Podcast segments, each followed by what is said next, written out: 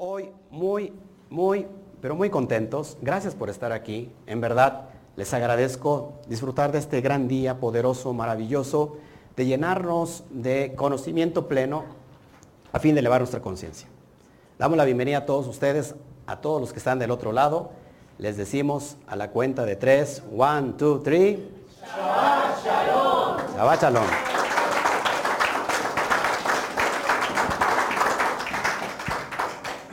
Estamos eh, a punto de iniciar este estudio. He estado hablando un ratito con, con la comunidad física aquí. Estamos muy interesados en conocer la luz, en que la luz venga y en realidad alumbre, alumbre nuestro entendimiento, a fin de que se eleve nuestro conocimiento. ¿Ok? Estamos en Mishpatín. Mishpatín suena chistoso en el pueblo mexicano, eh, suena muy chistoso, pero en realidad Mishpatín tiene un código detrás de, esta palabra y vamos a estudiar hoy Mishpatín. Saludo a todos los que están ya llegando. Gracias por estar con nosotros. Saludo a todos los de YouTube. Por favor, deja tu comentario, salúdanos, eh, ayúdanos a compartir por todos lados. Nos va, nos va a ayudar muchísimo. Si tienes grupos eh, de redes sociales, también te pedimos que nos ayudes. Por ahí mi esposita va a empezar a compartir a todos los grupos que tengo ahí. Eh, si estás en Facebook, lo mismo, por favor, ayúdanos con todos los grupos que tengas, nos va a servir mucho. Sobre todo, les va a servir a aquellos que están desesperadamente queriendo escuchar una palabra que los llene de luz y los lleve a un conocimiento elevado. Déjame tu comentario, más tarde abro mi chat y te voy a saludar personalmente. Si hay preguntas, por supuesto, con todo gusto. Eh, regálanos un like, no te cuesta, o un corazón. Si nos quieres ayudar a expandir más esta dimensión, bueno, pues, em, puedes enviarnos estrellas, nos viene muy bien. Y también un super gracias porque eh, en YouTube eh, esto nos cuenta como, como moneda financiera y nos ayuda a crecer. Te doy muchas gracias por tu aportación, por tu donación a este ministerio. Gracias, ayúdanos a compartir. Ok, bueno, Mishpatín, ¿qué significa Mishpatín? Vámonos, no está muy largo el estudio. Vamos a trabajar en el capítulo 21, verso 1, capítulo 24, verso 18. Comentaba yo anteriormente, antes de entrar al aire, que en Éxodo 20 vemos la parasha de Itro, y en Itro se da la entrega de la Torah. Encontramos ahí mandamientos. Estos mandamientos, de alguna manera, como que se van a ir seccionando para su mayor interpretación. ¿Qué tenemos dentro de la Torah? Tres tipos de mandamientos, ¿se acuerdan? Los primeros, que son estos, Mishpatim. Los segundos son Edot. Y la tercera sección de mandamientos viene siendo los Jukim. Los primeros, como estos, Mishpatim, son los de comprensión lógica, que yo desde mi punto de vista, eh, nada tiene lógica en la Torah. ¿Por qué? Porque es para cerebros muy avanzados. Y Edot, mandamientos Edot, tienen que ver con el festejo, remembranza, los recuerdos, por ejemplo, el Shabbat, guardamos Shabbat, porque estamos remembrando que el Eterno descansó en el séptimo día, según el relato de Génesis. Eh, y los Jukim son mandamientos completamente de difícil comprensión, que no tienen absolutamente lógica. ¿Ok?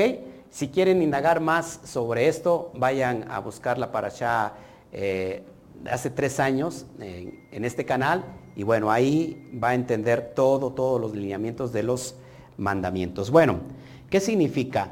Bueno, antes de entrar, ¿y qué significa este mispatín? Significa juicios. No, no puse en, la pantalla el, el texto, pero bueno, 21.1, 24.18.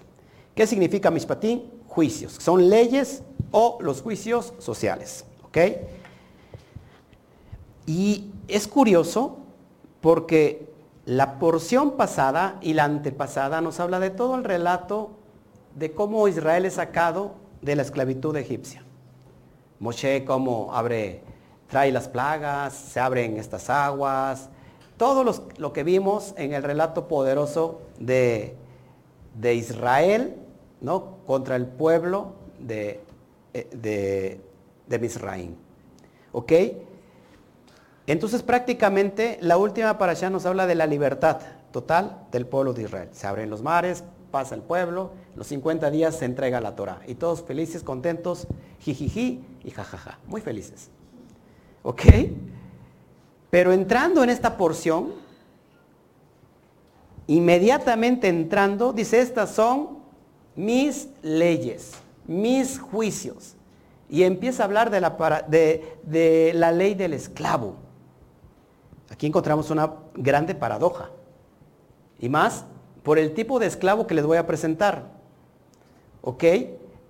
Porque el tipo de esclavo es el esclavo hebreo. Pregúntense. Si los hebreos habían salido de la esclavitud egipcia, ¿cómo que ahora si compras un esclavo hebreo? ¿Qué significa esto? Cuando las personas lo miran de forma literal se vuelven locos y empiezan a, unir con, conjeturas que los puede desviar la atención. Pero vamos a entender lo que está detrás del texto. Y empieza así. Vamos a estudiar 1 al 6 de capítulo 21.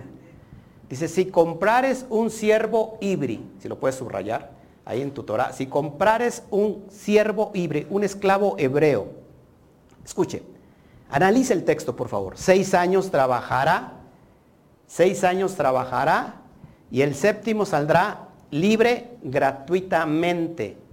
¿Quién compra, quién va a comprar un esclavo hebreo?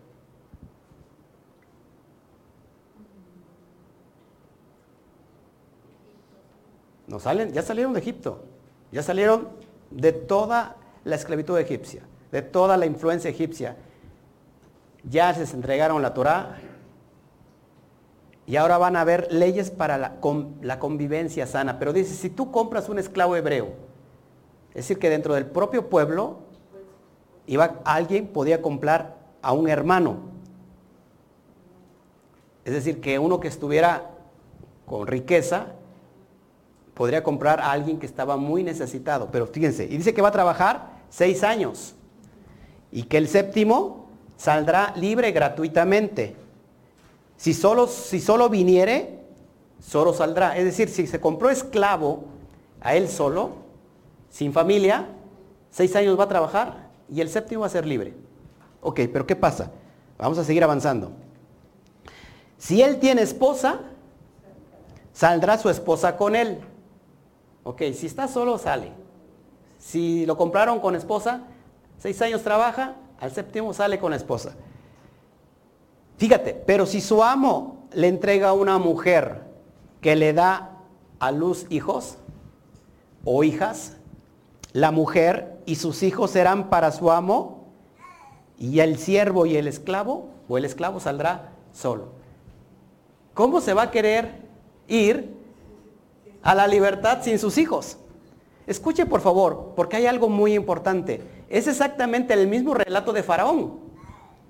Faraón no quiere dejar al pueblo de Israel que salga. Y después le dice, bueno, salgan, vayan, adoren, pero me dejan su ganado. Es decir, el faraón le está poniendo condiciones a Dios o a su pueblo. ¿No le parece exactamente lo mismo? Póngase a pensar, lo, quiero poner a pensar, le quiero volver, volver loco, le quiero volar la cabeza. O sea, si tú, si tú ya saliste de, de la esclavitud durante muchos años, muchas generaciones y vienes de eso, y ahora ya eres libre, pero sabes que estoy estoy necesitado, no tengo dinero, no tengo plata, bueno, te puede comprar un hermano. O sea, un hermano en cuestión de la comunidad, ¿no? De la misma comunidad hebrea. Y si durante esos años tu esposa dio a luz, usted puede si quieres ir, pero tus hijos no. La pregunta, ¿ustedes se irían? Por favor, piénsenlo, piénsenlo y, y sea crudo, sea crudo para pensarlo. ¿Usted se iría? Pues no, claro que no. Entonces ahí está, ahí está garantizada la esclavitud eterna, ¿no? Porque no me puedo ir porque si no, mis hijos también no me los puedo llevar. Tal vez, no sé, se iría un hombre dejando a sus hijos, eh, si, si, porque dice, serán para su amo. Pero si yo sé, por ejemplo, o sea, si fuera varón y estuviera en esa, en esa posición de esclavo, dejar a mis hijos, si yo supiera que van a, a vivir una vida eh, como hijos del rey. No, no, no, no, no, no creo. Esclavos Es como se acuerdan cuando gente inmigrante va a Estados Unidos y hace como dos años pasó, que les quitaban, separaban a los hijos. Y ellos los regresaban y los hijos estaban separados. Es algo cruel. Ahora, desde el punto de vista literal, esto, esto no cuadra absolutamente nada. Porque estamos hablando de libertad pura. Por eso nos tenemos que acercar al SOT, al secreto. Desde la perspectiva del SOAR vamos a entender toda esta narrativa. Sigo, ¿eh? porque no, no, ha quedado, no quedado ahí. Después dice, pero si llegare a decir el siervo, quiero a mi Señor, o sea, quiero a mi amo, quiero a mi, al, que, al que me ha comprado, a mi esposa y a mis hijos, no he de salir en libertad. O sea, amo tanto al, que me esclavizó y que, que, me tiene retenido mis hijos, me dice, puedes irte, pero amo tanto al que me hace eso y, y me esclavizó, que entonces me quedo con él y con mis hijos por siempre. Póngase a pensar, por favor. Sigo. Entonces lo acercará, ahí vienen cosas muy, muy, muy gruesas. Lo acercará a su amo a los jueces. Ahí tenemos claves. A los jueces. A los eloquín. Y le perforará su amo el lóbulo de su oreja con un punzón. ¿Sabe lo que es un punzón, no? Aquí en México conocemos como un clavo muy, muy grande, ancho, con punta y le pegas y le haces hoyo al cuero, ¿no? Entonces le harás, dice, le perforará su amo el óvulo de su oreja con un punzón y el siervo, el esclavo, lo servirá para siempre hasta el Yobel. Es decir, hasta 50 años. Ya eres libre, 50 años. estoy poniendo a pensar o no? Es una locura. Suena injusto. Suena suena, cruel. Pero vamos a entender desde el punto de vista del Zohar. Por eso es interesante que cuando leemos, leemos el texto de la Torah de manera literal, esto no lo entendemos, simplemente lo brincamos. Decimos, aquí no entendí nada, llegará el tiempo que lo entienda, por cual yo sigo. Pero todo esto se escribe para que hagas un alto total y empieces a generar tu cerebro, que empiece a trabajar, para que empieces a comprender varias cosas. Entonces, como esto no lo entendemos, por eso les digo que estas leyes habla de la ley, por ejemplo, de fácil entendimiento, pero creo que no es de fácil comprensión. Suena como algo muy ilógico. Pero vamos a entender desde el punto de vista del Zohar. Y ahí es donde lo voy a llevar. Dice el Zohar en la sección de Parashamis Patín, en el verso 391 del Zohar, de redimir al esclavo. Vamos a entender qué significa redimir al esclavo. el mandamiento, la misma para redimir el esclavo hebreo y a la esclava hebrea, dice el Zohar. Para designar al esclavo hebreo para debatir sobre la posesión de un esclavo hebreo, lo que seguramente le darás sobre esto que está escrito. Y volvemos al texto. Cuando compres un esclavo hebreo, servirá seis años. Se lo voy a explicar de manera sencilla porque hace un año también lo, expliqué, pero no desde este punto de vista. Seis años es en alusión a las seis sefirot inferiores del árbol de la vida. ¿Qué significa esto? que nosotros en esta dimensión, así, esta es una alusión, lo que estamos viviendo físicamente en nuestro trabajo eh, del día, en nuestra vida secular, trabajamos seis días y normalmente el séptimo se descansa. O hay un día que se descansa, ¿no? En, Occidente, por ejemplo, en México, en otros países se trabaja de, lunes a sábado y se descansa un día que es domingo, por ejemplo, así, ¿no? esto es una alusión, algo muy elevado, porque el alma viene a ser un trabajo en esta dimensión llamada tierra, en la dimensión de Asia, en la dimensión física. El alma tiene un trabajo que realizar durante seis días. Y esos seis días es en rectificar las sefirot emocionales del mundo de Ping. Lo que ayer hablábamos de cómo nivelamos todas las sefirot en el árbol de la vida. Y el séptimo es el día del descanso del alma, es decir, que el séptimo hace alusión al Shabbat. Y el Shabbat es lo que nos conecta directamente con la libertad que toda el alma que, no estoy hablando de judíos, de Israel, estamos hablando de toda la humanidad, necesita para encontrar la vibración, la frecuencia divina para conectarse a ella. No como un asunto religioso. Pero dice, fíjate lo que dice, el, sigue relatando el Zohar. El ángel Metatrón, después vamos a hablar de este ángel Metatrón, es el siervo del Creador, es el siervo de Hashem, y que incluye seis puntas. Y estas seis puntas es lo mismo, Gesed, Geburat, Tiferet, Netzahot y Yesod. Dice, con el número de sus seis letras, que son seis órdenes de la Mishnah, Shema, vamos a hablar del Shema, a través, a través de las cuales uno debe servir a su Señor, ser esclavo suyo y volverse la, la posesión de su plata. La plata es la derecha, la columna derecha, que es el Gesed, la bondad, el amor. Dice Abraham, cuyo grado es Gesed, la Torah se entrega desde allí. Es decir, que la Torah, amados, es entrega de amor. Por eso, eso debemos de entenderlo completamente. Amor es la acción de dar. ¿Siguen aquí? Y para eso el alma tiene que buscar en esta dimensión física lo que se perdió. ¿Qué se perdió? Las chispas de luz. La luz que rompió las vasijas y que cayeron en mil pedazos y que están comprimidas o están ocultas o están contenidas en materia el alma en esta dimensión baja para elevar toda esa materia que ha sido condensada y ha atrapado la luz al fin de que libere esa luz. Ese es el trabajo del alma. ¿Para qué? Para que esta alma también vaya a su, a su génesis, a su raíz. ¿Ok? Dice, sigue diciendo el, el texto del Zohar. El que se ocupa de la Torah para ser recompensado con el mundo por venir es llamado posesión. Cuando nosotros estamos trabajando durante seis días, repito, es el trabajo que está haciendo el alma en, los, en el mundo espiritual, y el séptimo recibe este descanso de abrir la Torah, ojo, pero no de manera literal, sino todo lo que está escondido, es decir, todo lo que está oculto, esa es la posesión, esa es la plata. Ese es lo que, el recurso que nosotros necesitamos en esta dimensión. ¿Me siguen entendiendo? Porque los veo con cara de Watts. ¿Ok? Su plata se denomina el mundo por venir. ¿Qué es el mundo por venir?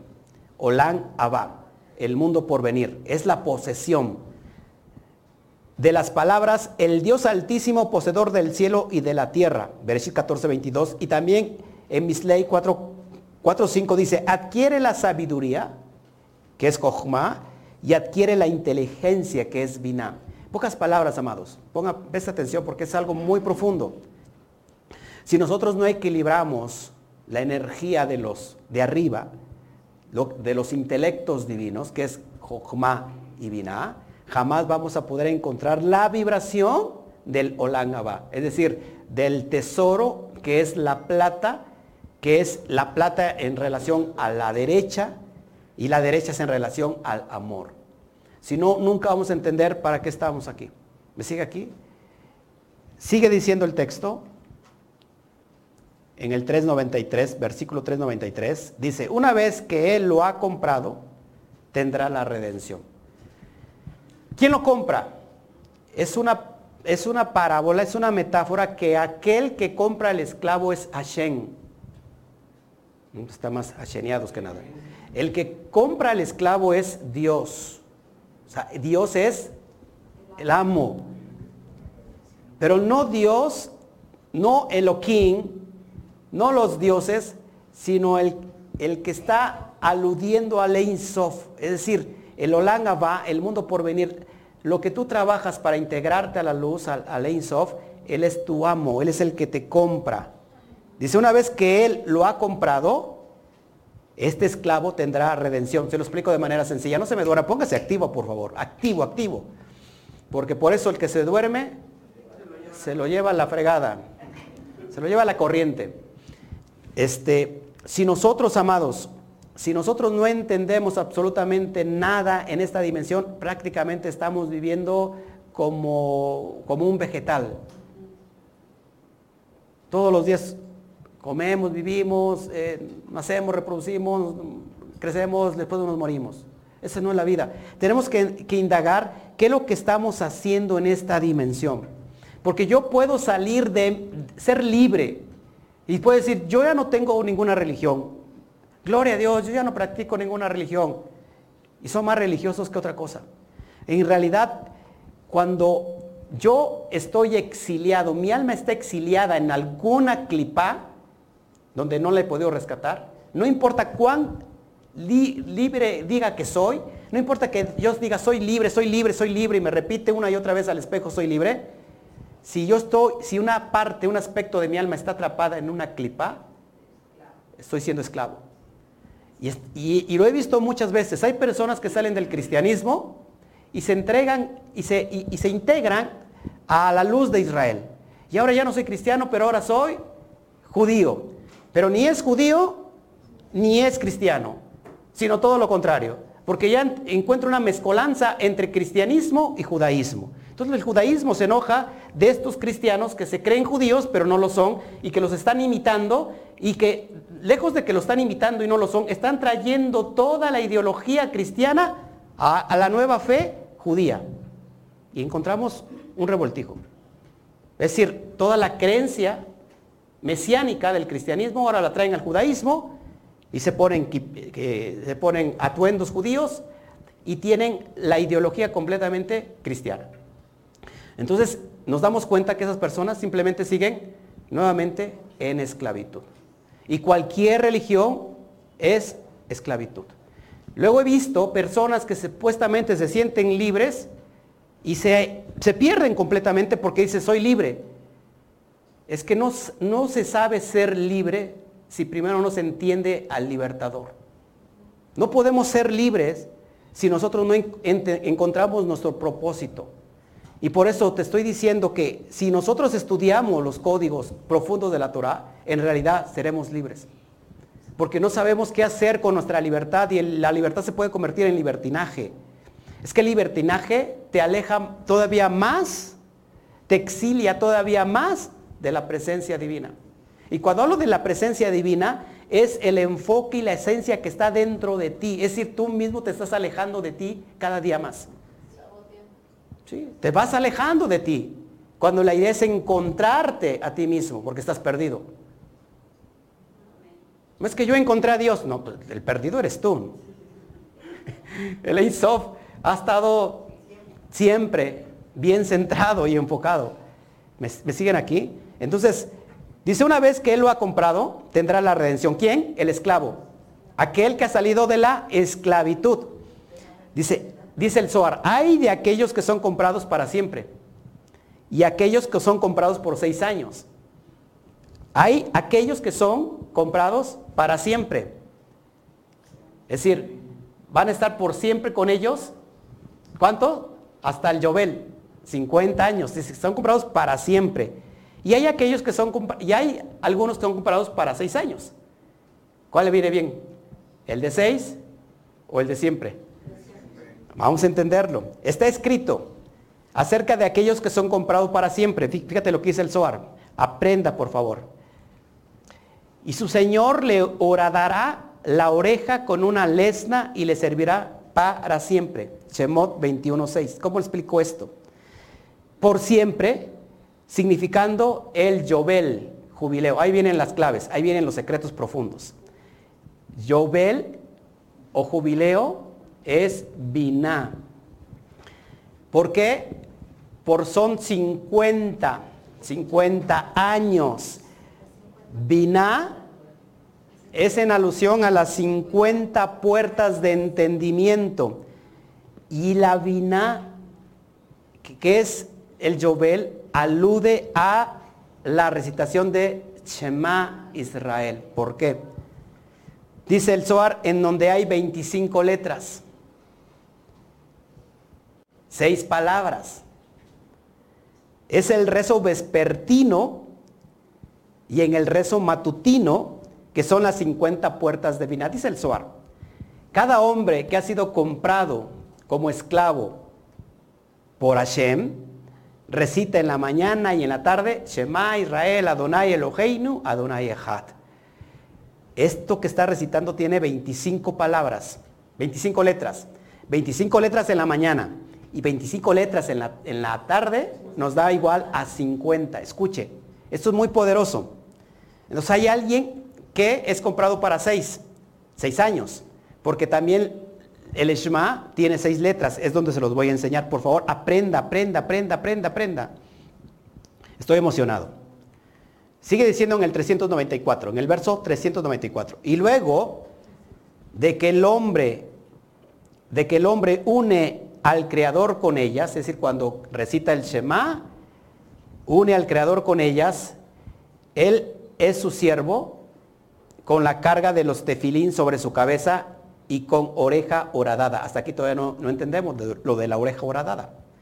Ya entendemos por los, la recitación de las 25 letras por la mañana y por la tarde son 50, ¿ok? Ok. Dice el Zohar, es decir, ¿por qué tiene la oreja horadada? Porque está abierto a escuchar la recitación del Shema. Porque Shema significa oír, escuchar. La oreja horadada no es otra cosa, no es algo literal, sino es abrir, hacer un agujero en tu oído para que oigas. No porque no tengamos uno, sino para que oigamos. Porque cada agujero es un conducto de Lein Sof. Es un conducto de la luz. Pues es algo muy poderoso. ¿Me siguen aquí? Dice, pues él, es decir, el esclavo, ha escuchado que debe entender el significado de la lectura del Shema, lo cual es la unificación. Cuando nosotros, cuando nosotros recitamos Shema Israel, estamos unificando lo físico con lo espiritual. Eso es Jovel, eso es 50. No tengo que esperar 50 años de mi libertad, sino que la libertad es en ese momento, porque se sucede que cuando yo estoy recitando Shema con, con esta cabana, con esta intención de entender lo que estoy haciendo, prácticamente es que estoy elevando mi conciencia, es decir, estoy regresando la Hei al lugar que le corresponde, que es la Binah. Binah tiene el, empieza con la letra Bet, y ahí encontramos eh, lo que es la dualidad, porque esta Binah es la protectora, es la que protege, es la madre protectora de todos sus hijos. Ahí se gestan los miedos. Por eso en esta dimensión física que tiene que ver con la segunda Hei, de las cuatro letras eh, divinas, cuando nosotros entramos a los grados de liberación, que es la teshuva, ¿qué significa teshuva? Volver, no arrepentimiento, sino volver. Y se puede también decir teshuva como tashub hei. Es decir, tashub, regresar a la hei. ¿A cuál hei? A la hei de Binah. Porque la Binah está embarazada de Jochma. ¿Y qué contiene, qué, contiene Jochma? La Yud. Y la Yud, que es la luz, que vale 10, ha embarazado a, Binah. Por eso Hei, que vale 5, y Yud, que vale 10, tenemos un resultado 10 por 5, 50. 50 puertas de entendimiento. Es decir, que cuando nosotros estamos recitando el Shema con conciencia, con Kabaná, estamos uniendo lo de arriba con lo de abajo. Es decir, no me estoy apegando a ninguna esclavitud física, a ninguna religión, a ningún dogma, a ninguna creencia, a ninguna ideología, sino que estoy vibrando fuertemente con la vibración de Ein. ¿Me sigue aquí? Entonces tenemos que tener la oreja horadada. Entonces vamos a entender esto. Dice, aquel, 395, el verso, 395, aquel cuya redención depende de la recitación del Shema, el quincuagésimo, que es Binah. Dice, no tiene redención en una encarnación por otro, ya que está horadado para su Señor. Escuches algo muy poderoso. El sistema, el sistema no te va a permitir pasar los, los universos, las dimensiones, porque siempre te va a tratar de regresar una y otra vez reencarnando muchas veces, siendo prestador tu alma de cuerpos. Ese es un esclavo. Lo que la luz, la energía que estamos encontrando aquí es para que salgas de la Matrix. Para que nunca más regreses a encarnar y vivas otra vida llena de caos. Sino que ya has aprendido en esta dimensión que puedes ser libre en el presente, en el aquí y en el ahora. Y que cuando tú encuentras esto, puedes salir de esta Matrix y puedes integrarte de donde vienes de la luz infinita. Dice, no tiene redención en una encarnación por otro, ya que está horadado para su Señor. Es decir, ¿cómo, cómo, cómo sé que yo estoy horadado? Es decir, que el, conducto, el conducto del oído ha sido abierto. Por eso los sordos oirán, los ciegos verán, el cojo saltará. Esos son los milagros, es, es lo que estamos mostrando en el punto de vista metafórico. Dice, aquí no dice, o su tío o su primo le redimirán, pues en el rezo el hombre es un esclavo en quien está escrito servirá seis años y no hay otro trabajo sino para la oración. Hay personas que ahorita se los voy, se los voy a ir explicando. Ya vimos la diferencia de aquel que es esclavo para siempre, es aquel que ya se ha unido a la luz, a su lane soft y ya no tiene nada que ver con la Matrix. Pero hay otros que tienen que trabajar más. Escuche. Seguimos. Servirá seis años. ¿Qué tiene que ver con el que va a servir seis años? Dice, los primeros tres significan los primeros tres y los últimos tres del rezo de la amidad. ¿Alguien sabe qué es la amidad? ¿Alguien sabe qué es la oración de la amidad? Eh, literalmente se dice oración de pie. Es la oración que hacen los judíos y que esta oración tiene 18 bendiciones. Y sigue diciendo el, el Zohar. Por, por consiguiente, llega a la redención a través de otro. Pues el cantante del rezo lo redime, pues el justo que vive para siempre, Yesod, es el cantante del rezo es nombrado con ellos con el nombre de uno que no sabe cómo rezar, es decir, con el nombre de Boaz, Zadik, redentor y cercano a él. Te lo explico. Hay personas que se van a integrar a la luz y que ellos han decidido permanecer en algo religioso. No es que la religión esté mal, vamos, si eso te hace cambiar, está muy bien, pero acá lo que te está diciendo el Zohar, que estas personas van a ser redimidos por aquel que está cantando el Shema, porque el Shema se, canta. Los rezos de la Midá son como cantados. Él no puede redimirse por sí solo, sino va a tener que ser redimido por este cantante. Es decir, que alguien o que va a regresar reencarnado en otro familiar. Va a regresar nuevamente a, esta, a este mundo físico. ¿Me sigue aquí? 397. Los tengo con cara de, de Watts. ¿Sí me siguen entendiendo? Eh, eh, lo estoy diciendo un poco rápido porque esto queda grabado, por supuesto, lo puedes estar escuchando una y otra vez. Dice, pero en el mundo por venir, el mundo de Yobel, que es Binah, en donde hay 50 letras de la recitación del Shema. En pocas palabras, lo que te está diciendo el Zohar que nosotros no sabemos qué hacer con la libertad. Porque la verdadera libertad no está en este mundo físico. Yo puedo ser muy libre, pero siempre termino influenciado o estoy determinado por algo que está sobre mí. En este caso, el gobierno, tengo que pagar impuestos, ¿no? No soy dueño de, mis tierras porque tengo que pagar año con año el pedrial, el, el, el predial, ¿ok? Predial. Eh, tengo que pagar por tener coche. Tengo que, por tener esposa no pago, pero este, por tener coche sí, ¿no? Este, por, todo tengo que pagar. Ese, por muy libre que yo quiera ser, diga, no voy a pagar absolutamente nada de internet ni de luz, a ver cómo le hacen, pues a ver cómo le hago yo, porque me van a venir a cortar la luz. Estamos esclavizados por un régimen, por un sistema. Es decir, aquí podemos ser muy libres, pero no, nunca somos libres. Y si regresamos una y otra vez, estaremos bajo los mismos órdenes de control. Lo que está diciendo el Zohar, que hay una solución para poder ser libre en este presente para ir al mundo por venir. Y el mundo por venir es la vina.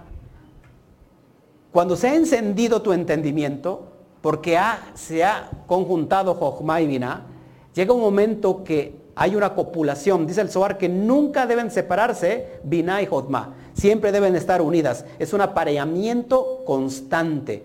Cuando estamos apareando Jochma y Vina, se produce este, este choque eléctrico que va a encender el Dad, el árbol del conocimiento del bien y del mal, para que lo comamos y sobre ese escalemos ese árbol y llegamos al conocimiento, al, árbol de la vida. Y el árbol de la vida es forever, para siempre. ¿Me siguen aquí? ¿Me están entendiendo? Entonces hay alguien que se quiere integrar a la luz por medio de que, de que alguien más lo lleve, pero ¿qué dice el Suar? Va a regresar nuevamente.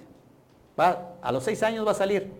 Pero, es decir, a los, a los, el momento que ha, completado sus seis sefirot, llega el séptimo, descansa, pero regresa nuevamente. ¿Me siguen aquí?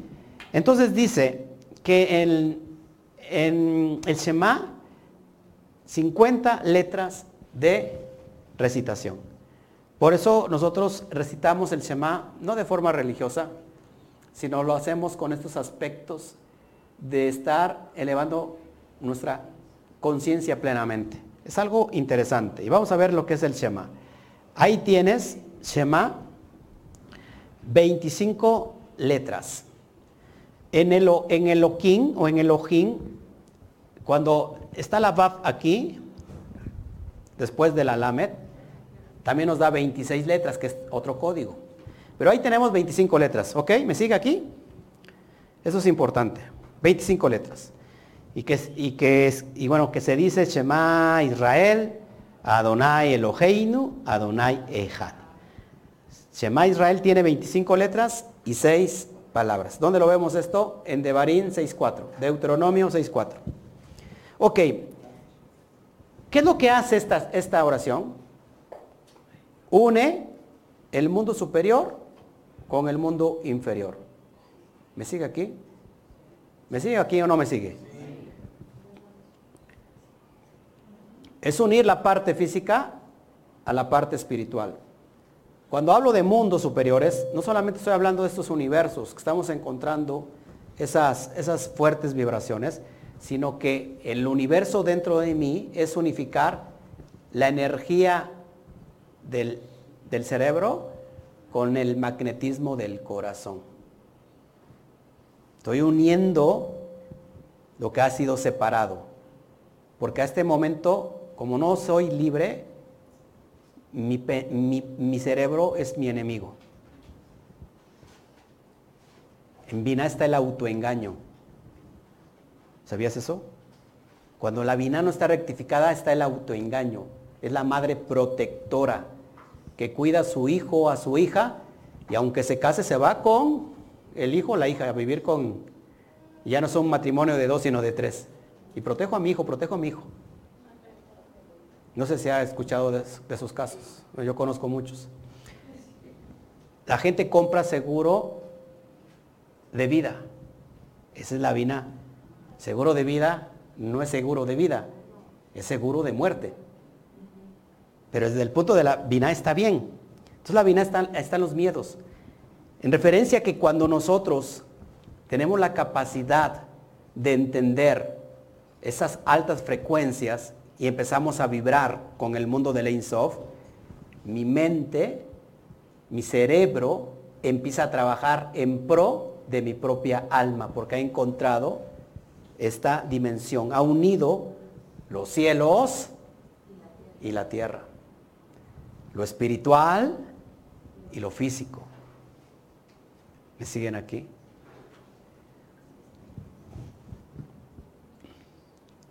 Entonces crea una unificación entre el mundo superior y el mundo inferior. Ok.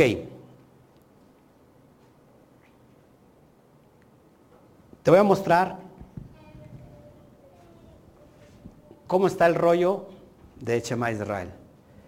Tienes en la columna izquierda o derecha, según como lo, quieras ver, tienes primero Shema Israel, Adonai, Eloheinu, Adonai Echad.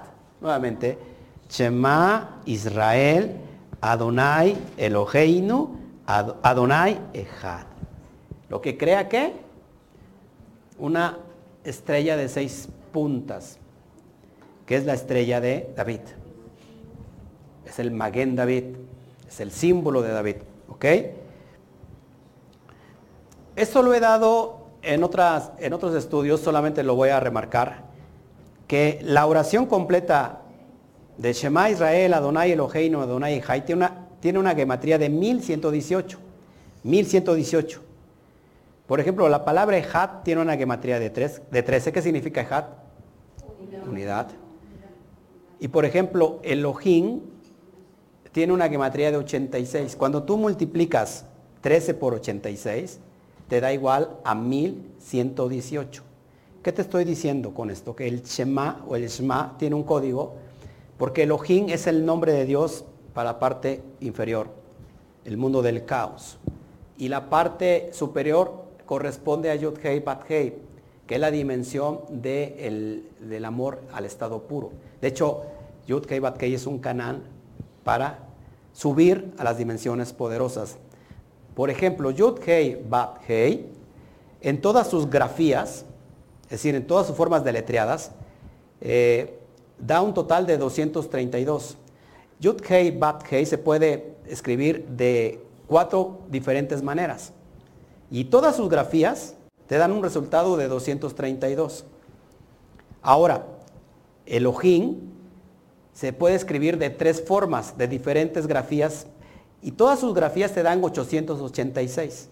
Cuando yo sumo 886 más 232 te da exactamente 1118, que es la recitación de Shema Israel. Pero ¿por qué estoy poniendo, por qué estoy de alguna manera eh, conectando Shema Israel con Yod Kei porque Yod Kei vale 26. Y también Shema Israel puede tener 26 letras, como hace un rato lo expliqué, añadiendo la letra Vav de Elohim.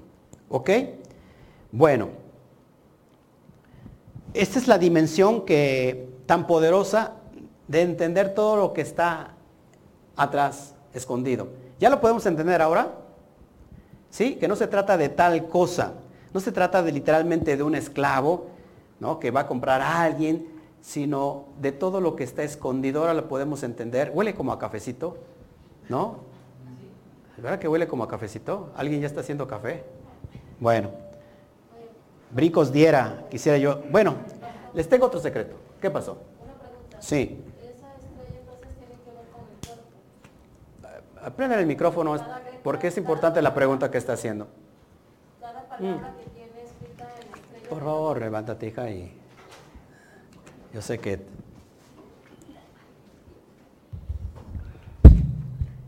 A ver. Parece que va a cantar. A ver, adelante. Aleluya. Le preguntaba, este, me llamó la atención que escribió el Shema Israel Adonai, Eloheinu Adonai Had, en la, en la estrella de David. Mi pregunta es, este, eh, esto tiene que ver con el cuerpo humano. ¿Qué más hay detrás de, ese escrito que nos dio, de esa gráfica que nos tiene ahí? Si te das cuenta, hay un triángulo para abajo y un triángulo para arriba. El triángulo que está bajando es el, el mundo superior es lo divino, y el triángulo que va para arriba es el mundo físico elevando a través del mundo divino. Es la unión, es el yihud del mundo espiritual con el mundo físico. Eso es lo que sucede dentro de nosotros a nivel físico, pero también a nivel emocional, pero también a nivel espiritual. Es decir, que esto, esto que se está viviendo en nosotros internamente es lo que está lo que se está produciendo también en el exterior. Si estamos saliendo de este sistema, estamos saliendo de, este, de, esta, de esta matrix y estamos creando todo esto. De hecho, también ahí puedes entender los roles de los diferentes patriarcas de Israel. Es muy importante. Es que me llamó la atención que queda o sea, los dos quedan... Ajá, porque Yud Bat tiene que ver, escuchen, con el mundo superior y Elohim tiene que ver con la, con la parte física, con el, el mundo inferior, porque Elohim, ¿saben cuánto vale Elohim? Ya se los dije, 86. La naturaleza tiene un valor que en hebreo es ateba de 86. ¿Cómo es la naturaleza? Implacable, implacable. Así es Elohim. Elohim es el que crea esta dimensión del caos. Entonces, ¿qué, qué nos está enseñando prácticamente? Que tenemos que salir del mundo del caos para integrarnos al mundo de Yud-Kei Bat-Kei. Yud-Kei Bat-Kei es el canal para encontrar la vibración perfecta del amor. Entonces, eh, que está arriba, que es, es Keter, eh, también eh, que está... Pero ¿por qué no agarras el micro, hija? Porque si no, lo estás, este... Lo que pasa es que para que lo escuchen las otras personas. Eh, Entonces, el Yud-Kei Bab-Kei que está en Keter eh, está relacionado, es que no sé cómo explicarlo, porque yo sí lo entiendo, no sé, fue O una sea, lo idea. entiendes, pero no puedes sí, este, proyectar. externarlo. Eh, entonces, el Yud-Kei Bab-Kei que está en Keter eh, tiene que ver directamente con el Yud-Kei Bab-Kei que entiendo que está en Binah. Mira, lo que estás viendo es el árbol de la vida. Sí, Mira, sí, sí, sí. Entonces, El- hay un triángulo, escucha, cuando el árbol de la vida está encendido, todas sus sefirot, Sí. es lo que está pasando ahí. sí. Porque son las dos columnas, la derecha y la izquierda. Están separadas. Pero Sí. ¿cuál es el trabajo y el propósito del alma? Unificarse, es decir, equilibrarse. Entonces lo que estás viendo son los dos triángulos que están complementándose en sí, en sí mismo. Y ahí se crea esta vibración poderosa. ¿Me siguen aquí? Ok, y entonces Elohim que está en Malhut, que es en el plano físico, En el plano físico. está directamente relacionado ahí con Binah, Sí, también que puede es ser. donde, donde ya no es nuestro Elohim, nuestro juez, Claro. sino es nuestro dador, por decir así, que sería Yud-Kei Bab-Kei. Lo ¿o que pasa es que, ha salido de- del, del dominio del juez, Sí. ¿no? Del Es ahí dominio los... entonces, pastor, perdón, es ahí entonces donde pasamos a ser esclavos, por decir así, de alguna manera, eh, lo que nos explicaba ahorita hace un ratito, Claro. que pasamos a ser esclavos de, de Yud-Kei Bab-Kei. Ajá. Pero Yud Kei Bat Kei, ¿qué es? Sino el canal que te va a conducir a tu herencia, tu posesión. La plata es, dice el Zohar, es el amor, el gesed, la bondad. O sea que la bondad es, no regresar acá, por favor. Esa es la bondad. ¿Cuál es mi, posesión? Ir de donde provengo. No somos de acá. Está comprobado naturalmente que no somos de acá. Necesitamos al menos el niño que nace del vientre de mamá, necesita su protección. ¿Cuántos, ¿Cuánto tiempo? Al menos, ¿qué?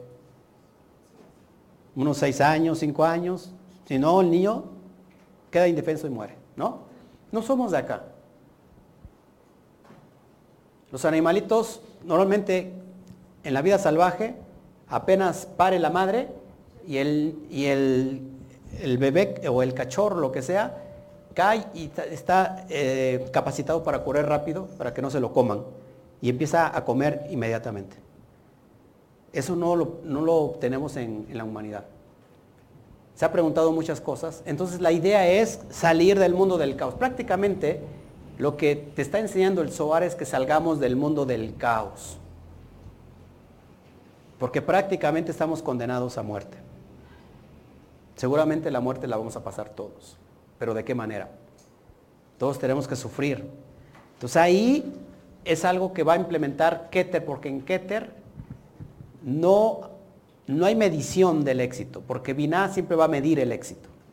O sea, si tú tienes éxito o no tienes éxito, eso es Binah. En Keter está el absoluto. En Keter está la enseñanza, lo que hayas aprendido. No está el bien ni el mal, están integrados juntos. Porque una, una mala, eh, un caos que viviste, algo que te dolió, ¿en qué eterno te duele? Lo integras. ¿Por qué? porque es una enseñanza. Ahí no hay éxito ni fracaso. Si quieren, entender eh, la dimensión de Keter, tienes que ir al panteón. Porque en panteón te das a dar cuenta que las personas que murieron no se llevaran nada. Lo único que se pudieron llevar fue su conocimiento. Lo que nos llevamos en esta dimensión es el conocimiento. Es el aprendizaje de lo que hemos vivido en esta dimensión. Eso es Keter. Y en Binah está forzosamente todo lo que tenga que ver con éxito o no éxito. Es decir, tú mides si tu vida es un éxito.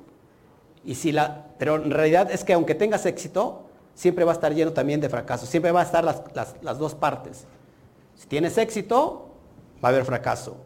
Si tienes fracaso, te va a llevar al éxito. Y así, una que otra. Pero en la dimensión de Keter, todo está integrado. En, en Keter tú aprendes de lo que has vivido. O sea, la experiencia que has tenido en esta dimensión y lo que has aprendido, es Keter. Y ahí está integrado la luz y la luz oscura. Lo bueno y lo malo. Es la unidad completa. Pero en Binah, que empieza con la letra Bet, ya vale dos, ahí está la dualidad. Ahí está la protección, ahí vienen los miedos. Ayer lo explicábamos con eso. Bueno, seguimos. Otro, otro secreto, y con eso voy a terminar, de la última palabra de Shema, ¿cómo se dice la última palabra de Shema? Ejat. ¿Y qué significa Ejat? Unidad. Ejat se escribe así, Aleph, Het, Dalet, y aquí hay un secreto. Y marcamos la última letra de la última palabra, que es Ejat. Y Ejat, perdón, la letra Dalet vale cuatro. Cuatro, escuche, es algo muy importante, cuatro. Cuatro que tiene una relación directa con la puerta.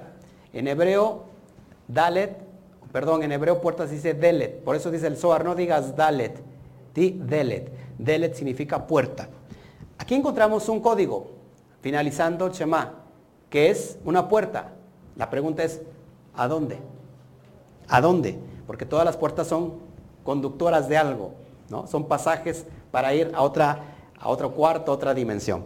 Ok, entonces Delet, que esto es muy importante, y curiosamente, y no digo, digo curiosamente porque aquí es un lenguaje que es divino, que es extraterrestre, por eso el hebreo es algo profundo. Como Ejat vale 13, está muy relacionado con lo que te voy a mostrar. 13 Ejat, acuérdate, 13 es Ejat. Si partimos esta dimensión, todo esto que te enseño está relacionado también con Binah. Y ustedes ¿qué tiene que ver Binah con, con 13 y qué tiene que ver Binah con la puerta? Pues es muy fácil. Porque Binah, Binah se escribe Bet, Yud, Nun, Hei, tiene una gematría de 67. Y si yo sumo 67 entre sí, que es la gematría Catán, me da igual a 13. Es decir, que aquel que ha encontrado los códigos profundos que necesita su alma para elevarse, está directamente posicionado en Shema Israel Adonai Eloheinu Adonai. Por eso decimos al último, Ejat, que la última dale la ampliamos como una vibración, ¿no? Como un sonido vibratorio para que podamos entrar a la otra dimensión. Estamos viviendo ¿cuántas dimensiones?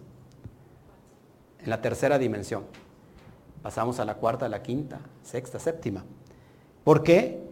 Y todo es en alusión a la última letra de Dalet. Dalet que tiene que ver entonces con la puerta que nos conduce directamente a Binah. ¿Me siguen aquí?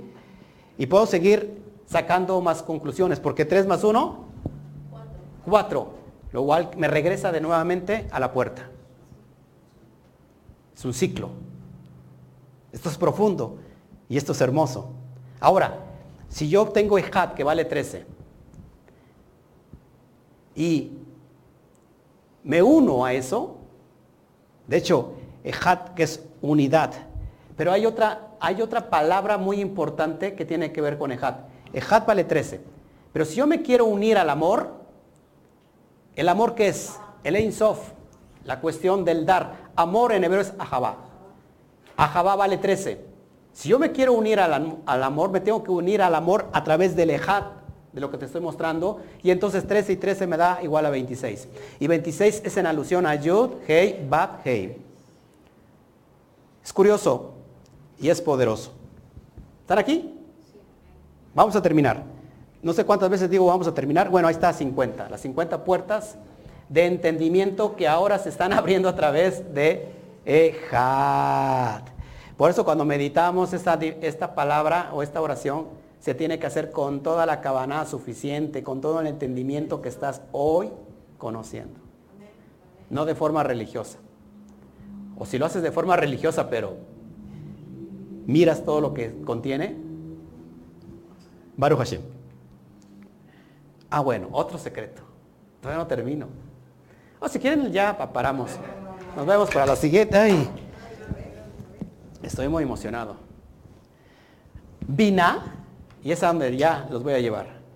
Se puede transmutar y se puede escribir ven ya. Ven ya. Vina transmutado, ¿qué es?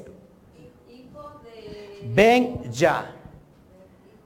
Ven de Yudhei. ¿Qué es esto? Es algo poderoso.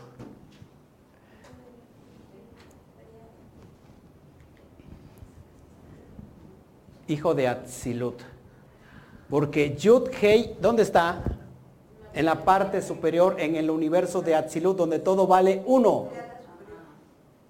Y cuando entras en esa dimensión, en el aquí, en la ahora, y eres capaz de elevar tu conciencia, entonces entras a la dimensión del Padre, donde yo y el Padre, uno somos. Y si me has visto a mí, has visto al Padre. Por eso tienes que convertirte cuando entras en Biná a través de ese poder fuerte de elevar tu conciencia y entras por la puerta, te conviertes y entras a Biná, te conviertes ahora en Ben Yudhei, hijo de Atzilut, hijo de la unidad completa, absoluta y total. ¿Quién te puede sacar de ahí? ¿Quién te puede esclavizar desde ese punto de vista? Nadie. Hay ingratos. Me los quisiera agarrar a todos a besos. Les amo a todos. Estamos hablando del amor, me lo voy a agarrar a besos. Ya para finalizar, ahora sí se los prometo.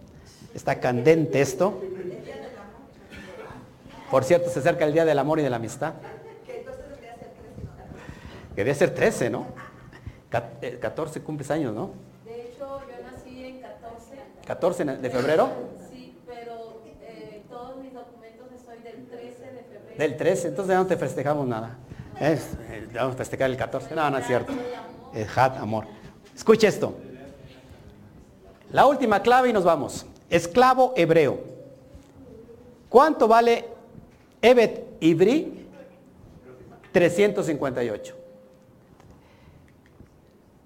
Por su parte, Nahash vale 358 en alusión al Satán. Ayer hablábamos de los arquetipos del árbol de la vida.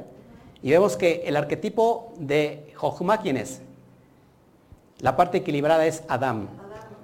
Y la desequilibrada es el Satán. De Binah, ¿cuál es la parte equilibrada? Java o Eva. Y la desequilibrada es Lilith. Lilith, ¿ok? Pero escucha, es muy importante aquí. Estamos hablando entonces del, del, esclavo hebreo, 358, ya para ir cerrando. Ay, no, no, ¿qué traigo aquí? Carta de Néstor. ¿Qué me dirá?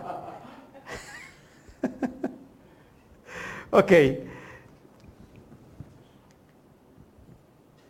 Y hay otra, hay otra palabra importante que es Mashiach, que tiene exactamente 358. Lo que te estoy tratando de enseñar con esta dimensión poderosa, ¿qué es el Mashiach dentro de nosotros?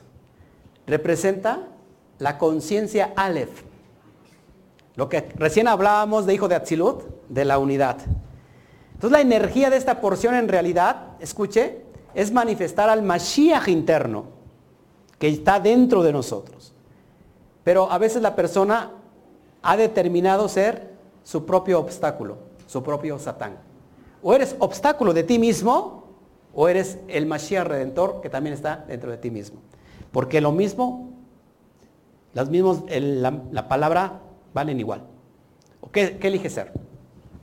¿El Mashiach o elige ser el Nahash? ¿Me siguen aquí? Así que esclavo hebreo está o bien inclinado a la parte oscura o bien inclinado a la parte de luz. Y, también, por último, ahora sí tenemos, que también vemos en esta palabra que el pueblo todo dice, nace Benishma.